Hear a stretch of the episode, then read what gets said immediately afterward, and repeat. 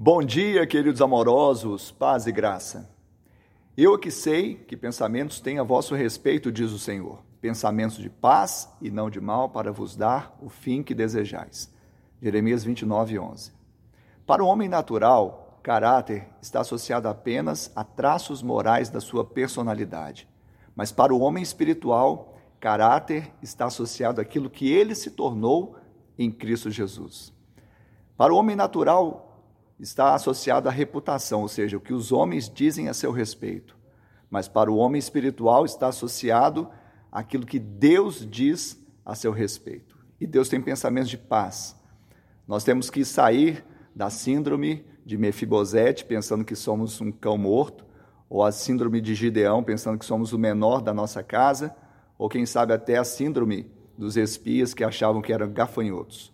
Nós somos filhos de Deus que essa realidade venha sobre o nosso novo coração e possamos viver a vida de Deus para o louvor da glória dele. Que ele te abençoe e te dê um dia de bênção e vitória, em nome de Jesus.